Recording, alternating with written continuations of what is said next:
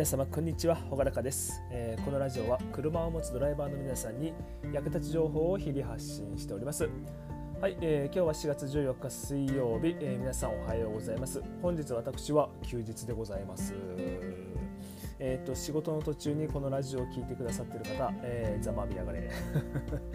今日は俺は休みだぞ。はい、で朝からねちょっとゴミを出そうとしたら、えー、今日はゴミの回収日ではなかったんでゴミまとめたんだけど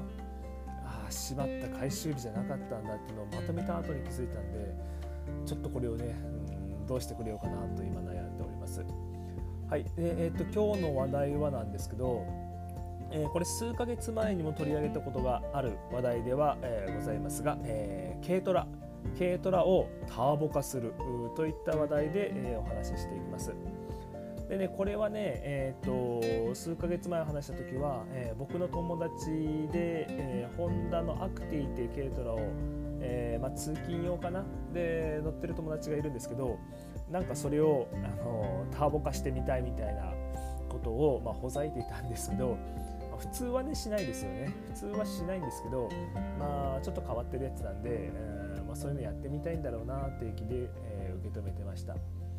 えー、でまあそれがね、えー、しばらく音沙汰なしで昨日になって、えー、その友達があのちょうどいいエンジンが出てきたっていうので、えー、連絡してきました。あの覚えてたんですね。はい、で、えー、っとホンダの、えー、軽トラはそれ型式は一応 HA あれは8か。HA8 なので年式的にはどうかな？平成223年ぐらいのやつかな？割と新しい、えー、軽トラです。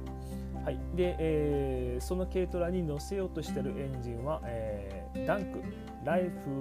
の中に、え、ダンクっていうグレードがあってそれにターボエンジンが乗っかってるんですけど、えー、それを、ま、車から外した状態のものが、えー、あるので、え、それを入手できそうだということで、えまあ、入手するんでしょうねもう多分お金も払ったって言っていたんでそれを入手して軽トラに乗せたいからあの手伝ってくださいといったような話でした。でねまあ、正直僕もあの、まあ、面倒くさい反面あの面白そうだなと思ったのでまあねあの休みの日とか、えーまあ、時間が空いてる時でよければちょこちょこちょこちょこ、えー、手伝っていくよっていうことで、えー、了承しました。まあ、多分コーチンとかはそんなに期待してはないけど、うん、ある程度くれるかな？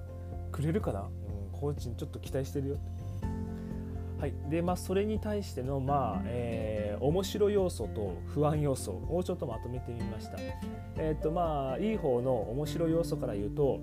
まあ、軽トラでターボっていうのが、まあ、そもそも面白そうだなと思いました。えー、まあね軽トラでターボの軽トラなんてなかなか見ませんよね。うん、全然見ないです。まあそもそもターボの必要もないので、うん、それでターボにして走り回るとね運転が楽しそうでね面白そうだなと思いますね。うん、でもはやそうなるとあの運搬用というよりはもう完全にカスタムカスタムの趣味車っていう感じになってくるんじゃないかと思います。パワーが上がれば、えー、とちょっと普通の、えー、運搬用のタイヤとか、えー、純正のタイヤタイヤだとおそらく物足りなくなるのでちょっとタイヤインチアップしたりとか足回りをちょっとリセッティングしたりとか、えー、そうなってくるとおそらく値段がかなりかかりますよ。払うのかな？多分なんかまだしそうだな。で、えっと、不安要素。不安要素ですね。こっちの方がぶっちゃけやばいですね、えっと、まずは、えー、その入手する予定のターボエンジンが、えっとまあ、ライフに乗っていたエンジンなので、まあ、そもそもそれアクティに乗るんだろうかっていうのがありますね。おそらくそのまんまだと乗らないと思うんですよ。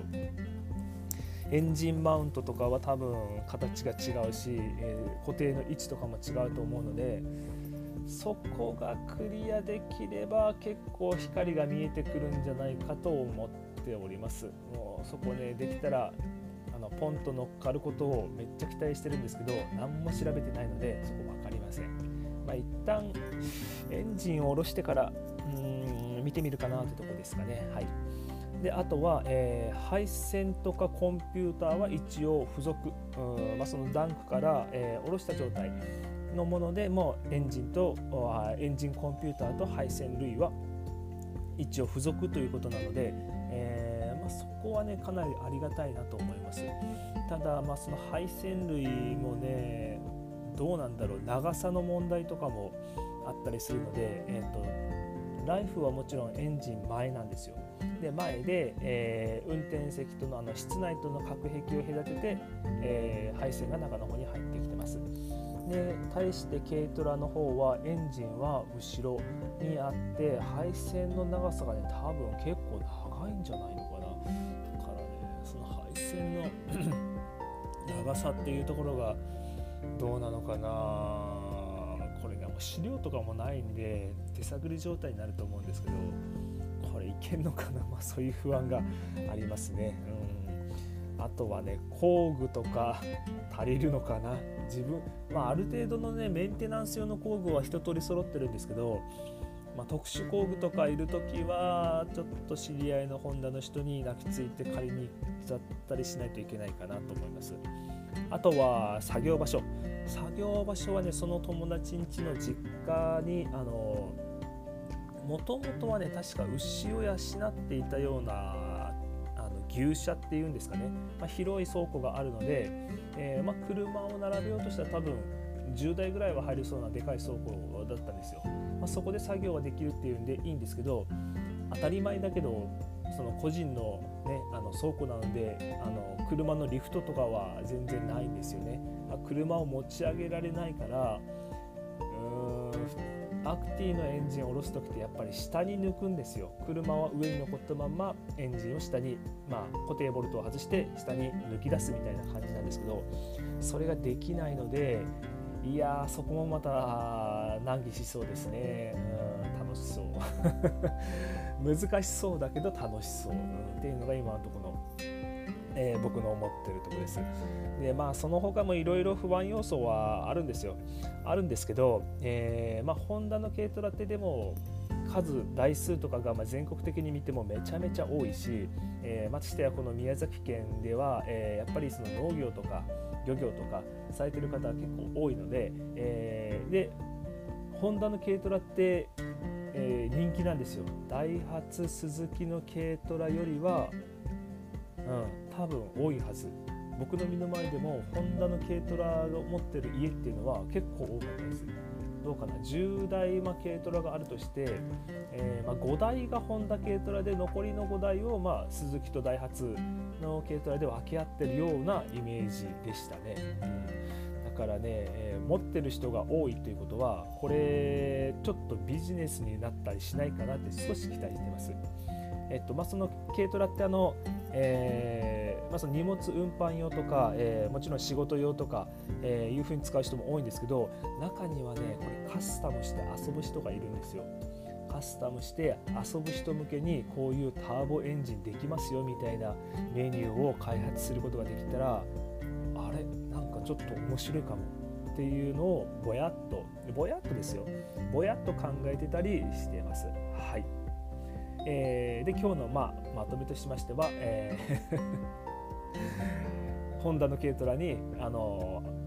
ライフダンクダンクのターボエンジンを移植して乗せようと今のところちょっと企んでいるというような状態ですね。はい。でまあ、この流れ、えーと結構またこれからちょこちょこちょこちょこ話題として取り上げるかもしれません、えー、結構面白そうなんでね、うん、あの中間報告ね、うん、できたらと思います。まあ、エンジンがまだ昨日お金払ったばっかりって言ってた言ってたので、まあ、届くまでに、えー、まあ、どうなんだろうね、1週間ぐらいかかるのかな。うんまあ、1週間、2週間、今日が、え、14日だから、うーんまあ今月中ぐらいには届いて、えー、車と見合わせてどうしようか、まあ、早ければ月内に一旦ちょっと今の軽トラのエンジンを下ろすだけとかでもできなくはないかなとは思ってます。まあうまくいけばだけどね、うん、僕の休みもあるしその友達の休みもあるし、うん、どうかな。